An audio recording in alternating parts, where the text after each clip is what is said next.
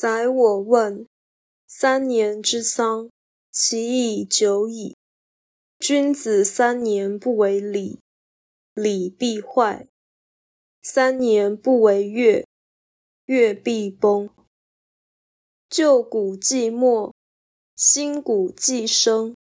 钻碎改火，其可已矣。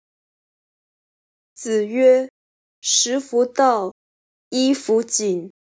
与汝安乎？曰：安。汝安则为之。夫君子之居丧，食止不甘，闻乐不乐，居处不安，故不为也。今汝安则为之。宰我出。子曰：与之不仁也。子生三年。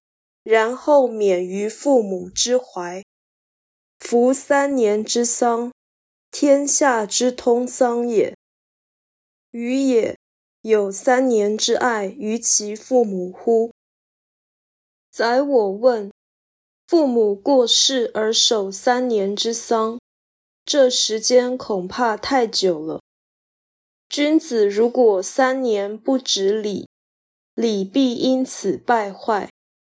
如果三年不为月，月必因此崩坏。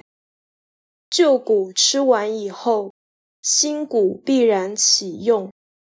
钻木取火之法也不可能不改。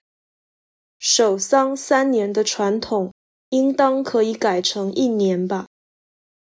孔子说：“吃得好，穿得好，这你心安吗？”宰我说。心安。孔子说：“你心安就做去。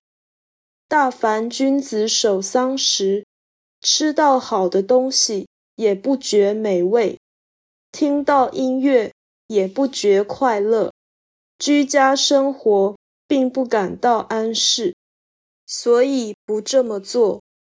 你若心安，那就做去。在我离出后。”孔子说：“宰我这人真是不仁啊！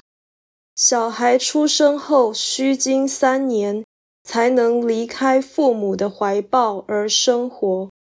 三年守丧的做法是天下通行的丧制。宰我这人，难道对他的父母亲有过三年的关爱吗？”道义阐释。这一章，孔子讨论守丧三年的制度，其中理由乃在于真情，而非效用。所以说，汝安则为之。虽然圣人对于一般人因为无情而心安，深感无奈，宰我以改革为时事。因而认定三年丧已不合时宜。孔子对于这个说法不能反驳，但希望传统可以维护，使人心安定向善。这是保守主义者延缓社会恶化的固有立场。虽然孔子只能诉诸亲情以为论据。但凡人无君子之心，这种诉求并不能成功。